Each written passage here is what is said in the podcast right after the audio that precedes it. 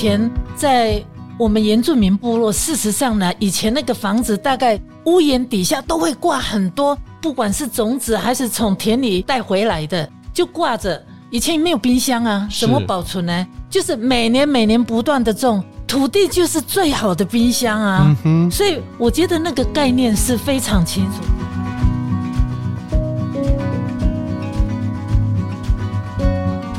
欢迎来到 Foodie Goodie 梦想实验室，我是主持人叶俊福。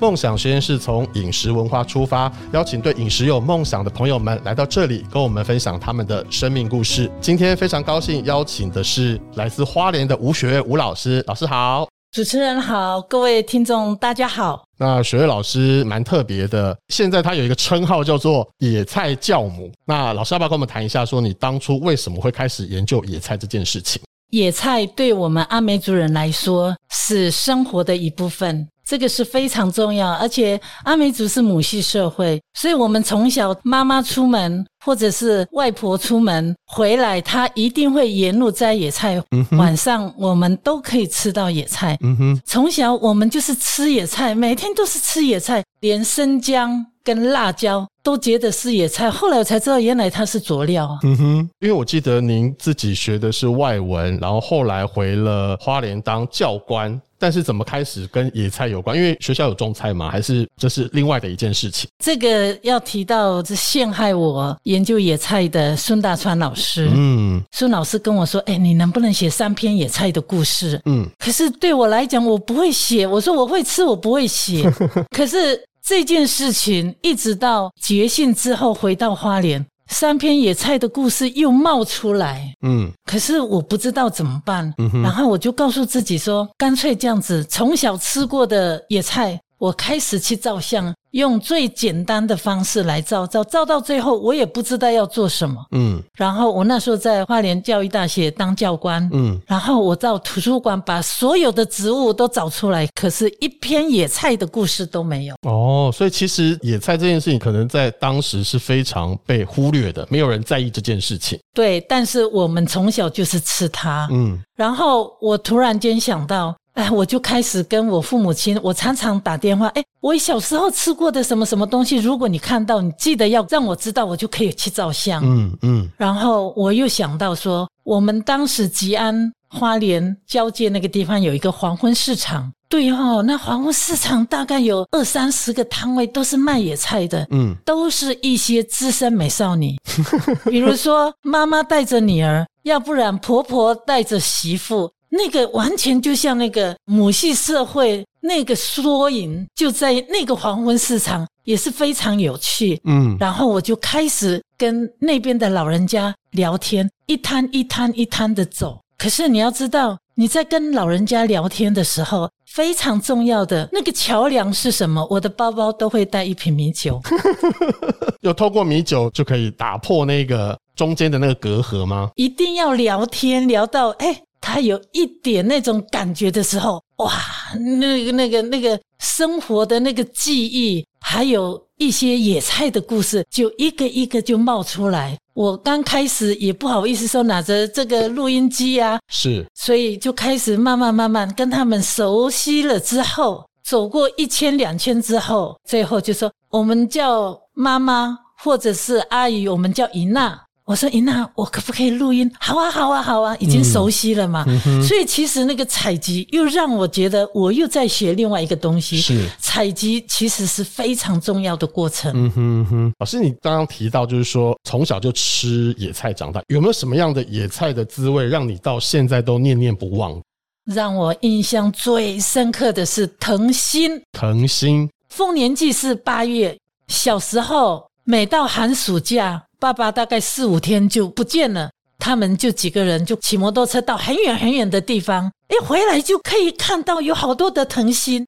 藤对阿美族人来讲是非常非常的重要。以前不敢随便采，是因为希望那个黄藤藤心能够长得更大更长，嗯、因为要盖房子，它是一个非常好的建筑材料。材料以前没有铁钉，你一定要把那个黄藤很长很长的黄藤晒干之后，切皮切片，然后绑。我们以前那个床就是一个接一个，一个接一个，就是用藤条。还有我们以前被老师打也是用藤条打的。我不知道你们家有没有那个藤椅，那个藤椅哦，那个藤条还没有纤维化的那一段，嗯哼，那个是最好吃，又苦又涩。但是、啊啊、又苦又涩，怎么会好吃啦？对我们来讲，我们就是吃苦的民族啊！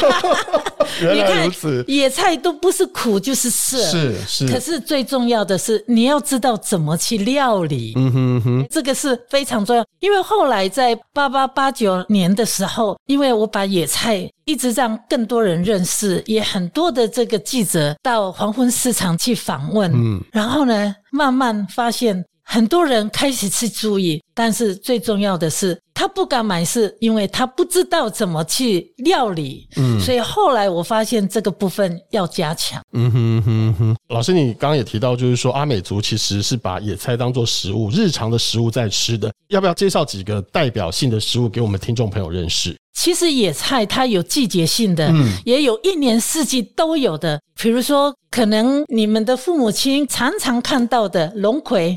哦，龙葵，龙葵一年四季都有。嗯哼，比如说后来的昭和草，当然昭和草很多人说是日本人带进来的，嗯、这个不可考啦。但是那个也是，还有苋菜，有野苋、刺苋，一年四季都有。只不过可能在夏天的时候，六七八三个月，可能稍微它会。比较苦一点，长得不是那么好看，嗯哼，但是它还是非常好。去年五六七那几个月，因为非常严，我们就没有去上班，嗯，然后我就在家里就整理野菜的成分分析，我比对了四个人的研究，我发现那个野菜的营养实在是太厉害了。我分析了十种，我今年会再加十种。那为什么要做这个分析？我们其实花莲、花东地区很多的小农。除了自己野生长的野菜之外，也有他种植的。因为有些种子你要每年每年不断的种。我觉得保种的概念就是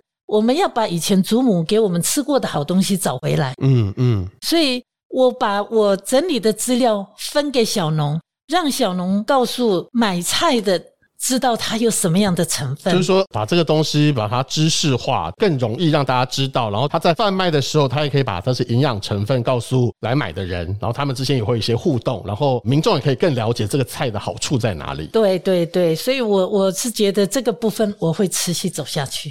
老师，你刚刚有讲到说让你念念不忘的是藤心嘛？那我记得阿美族是不是有一个什么十心菜，是十种的心？哦、要不要介绍一下这个听起来还蛮特别的一道菜？我们原住民有一个泰雅族的诗人，也是老师瓦利斯诺干，他也出了好多书嘛。有一次我们来台北参加一个研讨会，他突然间叫我，他说：“我要念一个二行诗给你。”嗯哼，我说好啊。他说：“一个阿美族人胜过三部割草机。”为什么？为什么？你就知道，对阿美族人来讲，野外的绿叶青草几乎都是可以吃的。嗯哼，也许有人会问说。那我们不知道怎么辨识那个野菜到底可不可以吃？是从小老人家给我们灌输的概念是说，动物可以吃的人没问题嘛？牛啊、羊啊、鸟啊可以啄的那个绝对是可以吃的哦。但是呢，还有一个最简单的方式，你摘它的嫩叶，舌尖舔一舔。它没有麻麻，他就是野菜。但但是如果麻麻的话，不就中毒了？有一点点麻麻，马上送医院。没有没有没有，有一点点麻麻，煮了就没事了。哇，这个判断有点对都市来讲有点难想象哎。所以很多人就说：“哇，太有趣了。”我说：“你试试看嘛。”很多人说姑婆也有毒，哎，那个毒是毒不死人的啦。嗯哼，你那个汁液一切，那个汁液。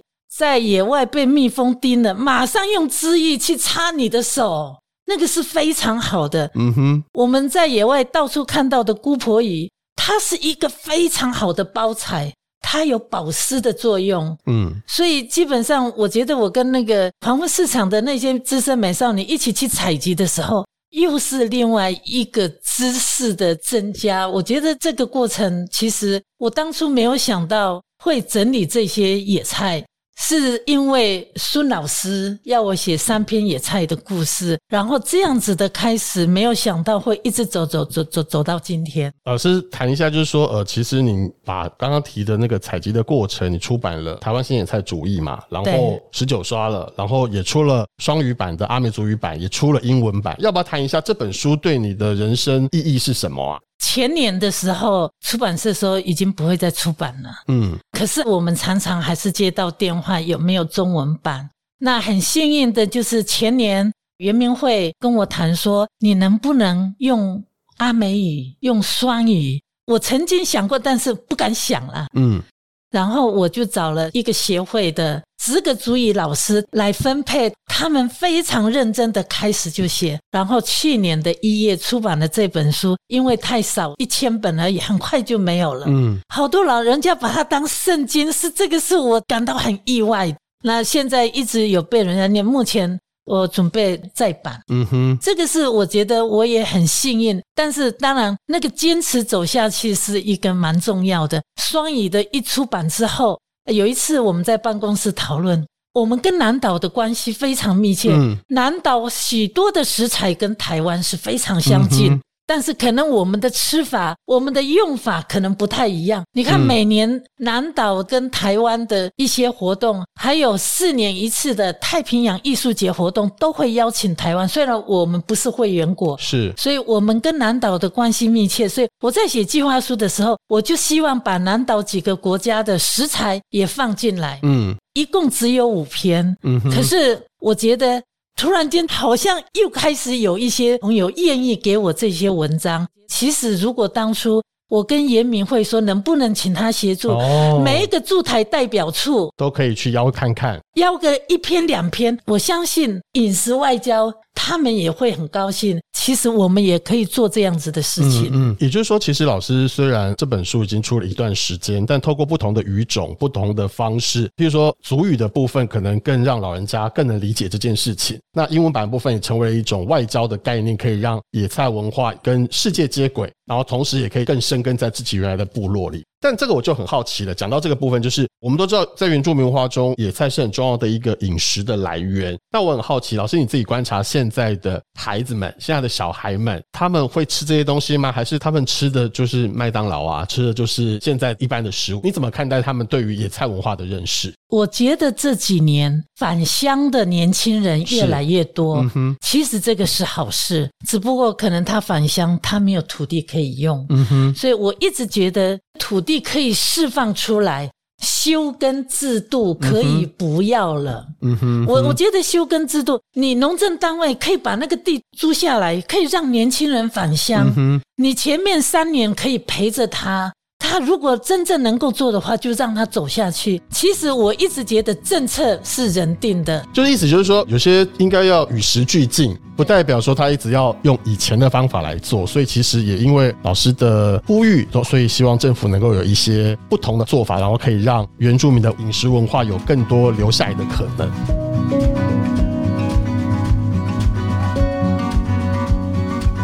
我还有一次，我在做林务局花莲林管处的一个报告，然后那些学者专家就说：“哎，你的分类方式跟我们植物学家怎么会不一样？”我说：“你们植物学家不是学西方的吗？对我们原住民，我们自己族里头老人家的怎么分类？味道一样的就分在一起。嗯，比如说我们讲那个菊科类的，我们叫萨玛。”它是一片叶子，它是三片叶子，它是什么叶子？全部放在一起，哎，用味道去区分、嗯嗯、区别，哎，这个也是一个方式。你怎么可以说我不对呢？是，所以我觉得那个食物主权，圆明会也开始非常重视知识体系的建构，不管是乐舞也好，建筑也好，饮食也好，慢慢慢的大家在分类，而且各组开始在做，我也很高兴有这样的机会。好，那想要请学瑞老师跟我们分享一下，就其实吃还是很重要这件事情。我们刚刚提到了有关于政策的改变，以及整个原住民饮食文化可能可以做得更好的地方。但我还是很好奇，就是说，如同我们刚刚前面节目提到说，野菜就是容易苦涩嘛。虽然阿美族是个爱吃苦的民族，但是对于一般人来讲哦，那我们要怎么样去把苦涩消除掉啊？譬如说，我们可能野菜常常会发现它有很多纤维质很高，那我要怎么让它不会这么高，比较容易入口？讲到野菜，大部分都是苦跟涩。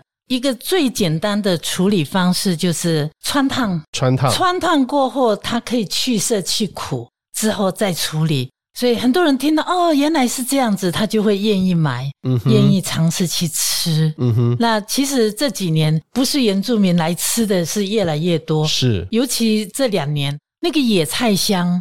去年开始在花莲是非常夯哦。对野菜，对对野菜香，对对对对，对，而且都会简单的写这个可以在野菜，事实上。它可以搭配，但是不是随意的搭配。嗯，它就是菜的那个悟性，有些是可以搭的，有些就是不可以搭。嗯哼，所以就像我们煮菜，不见得每一种菜都要放葱、蒜、生姜之类的，嗯一样的道理。嗯哼，所以我觉得先去涩去苦之后再来处理，这个是非常简单的方式。嗯哼，对。老师，有些呃野菜可能有一些粘性。就是有一些黏黏的那个部分，那那你有什么建议？它可以让它变得怎么处理？呃，尤其是小孩子不喜欢吃那个黏黏的，哎，我觉得它可以改变一下方式，用甜不辣的方式。嗯，怎么说？呃，那种感觉炸过之后，哦哦，那小孩子就会愿意吃。嗯哼，比如说我们的苦瓜，小苦瓜很苦，嗯，你就尽可能不要剖开，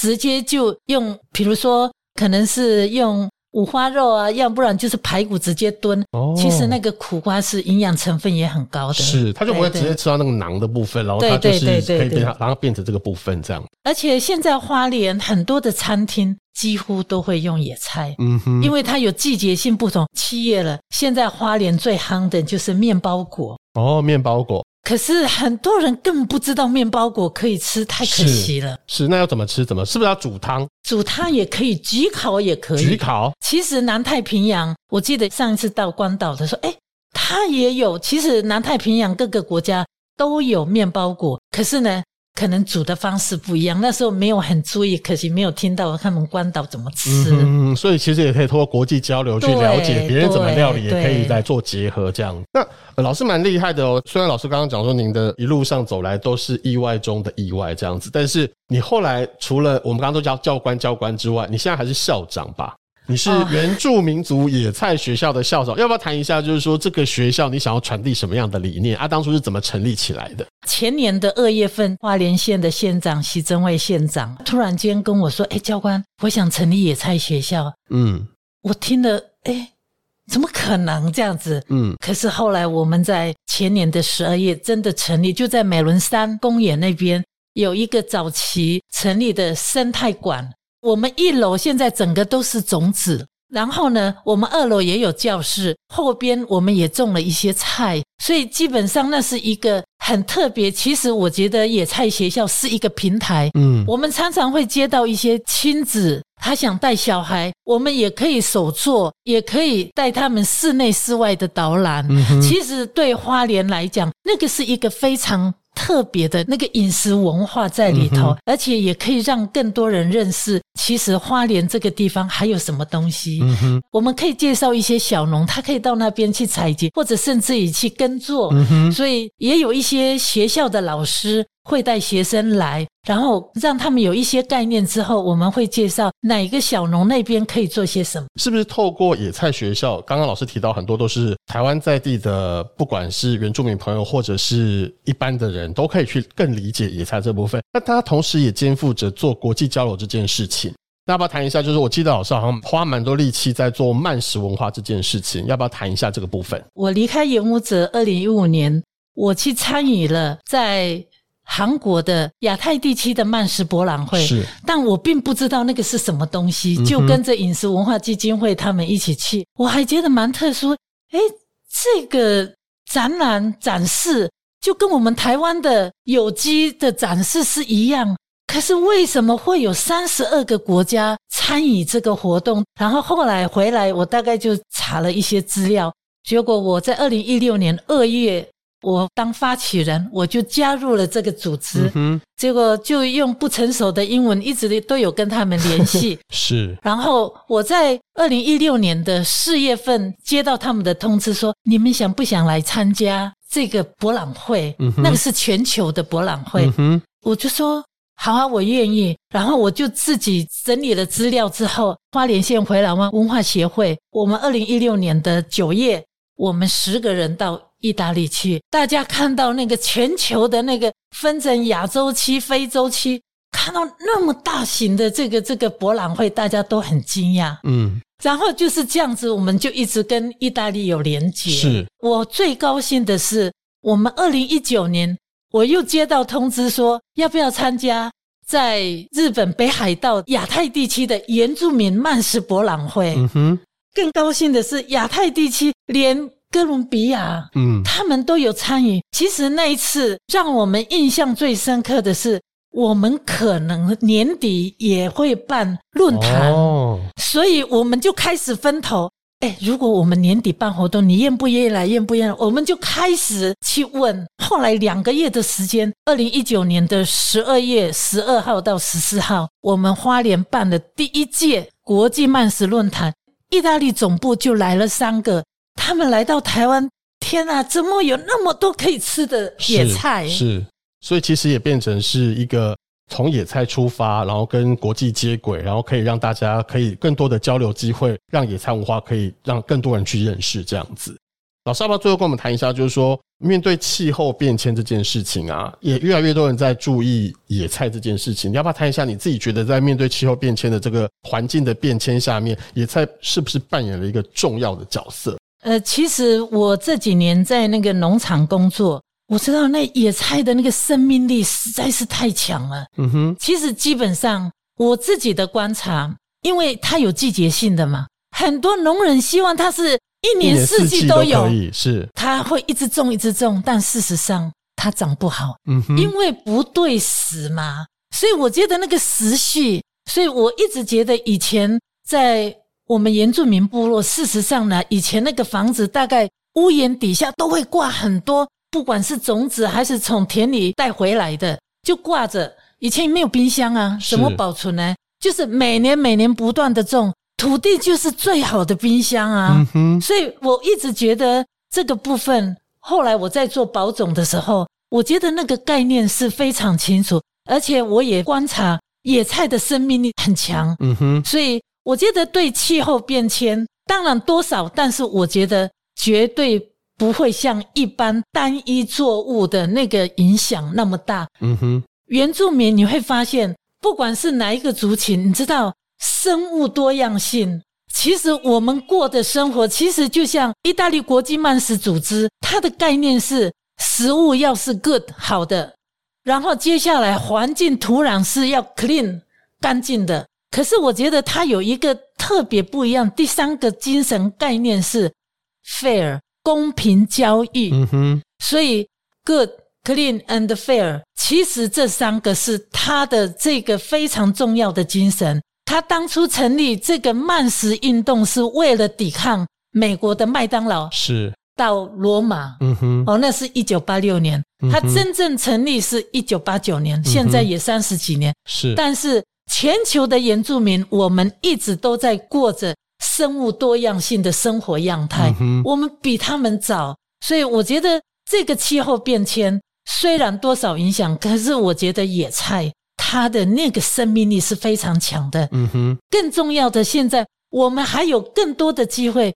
可以到山上去采集，我们又多了一个空间。嗯哼，所以我上次到北海道的时候，一个八十六岁的阿嬷，爱奴族的那个老人家，他看到我那本书。啊！你们已经把野菜写成一本书，嗯，我明年也要写。是，所以他们自己也有他们自己族群的那个。我相信每一个族群、每一个国家都有他们生活的那个模式。所以我觉得这几年参与慢死的活动，每一次都会有这个，尤其是这个气候变迁的主题，嗯，每一次都有。是，那大家都会从不同的角度。不同的国家的做法来分享，我觉得今天我也蛮幸运的，有这样子的机会。我觉得我们又多了一个可以到山上采集的一个机会，嗯嗯、放宽森林法的采集，我觉得是很感佩的。是，那最后想请老师跟我们分享一下，就是对于野菜这件事情，你一路走来这么多年啊，你还有没有什么梦想想要实现的？我觉得我还做得不够多，我甚至于我现在愿意再把潮间带的这些。野草可以吃的野草，再做整理。以前我会觉得我陆地上的都没有做完，我怎么去做潮间带的？嗯。可是我觉得那个故事要越来越多，要让更多人认识。其实我们今天在台湾很幸运的是，从低海拔到高海拔都有可以吃的食材。嗯，这个是很棒的。像纽西兰，他们认为他们是蕨类王国。差远了。我们绝对蕨类是比他们多的，嗯、所以基本上就像刚才我说的。你先去用舌尖舔一舔，没有马就可以吃了啦！这最简单的辨识方式啊、哦嗯。今天非常谢谢蕨老师来到梦想实验室。那老师透过了跟我们分享的过程中，让我们理解说，野菜看起来好像很平。很简单的生长在土地上，但它其实有很多的故事是需要我们去慢慢采集下来，才能够让更多人去认识它的。那也非常谢谢老师能够把台湾的野菜推到国际社会，让更多人能够了解。那透过了野菜来做另外一种的国际外交。那我们也很期待，就是说大家都可以更认识这块土地上生长的所有的作物。那也能够用着感恩的心来面对这块土地给我们的滋养。那再次谢谢雪瑞老师来到梦想实验室。那梦想实验室，我们下次见喽，拜拜。谢谢。Amém.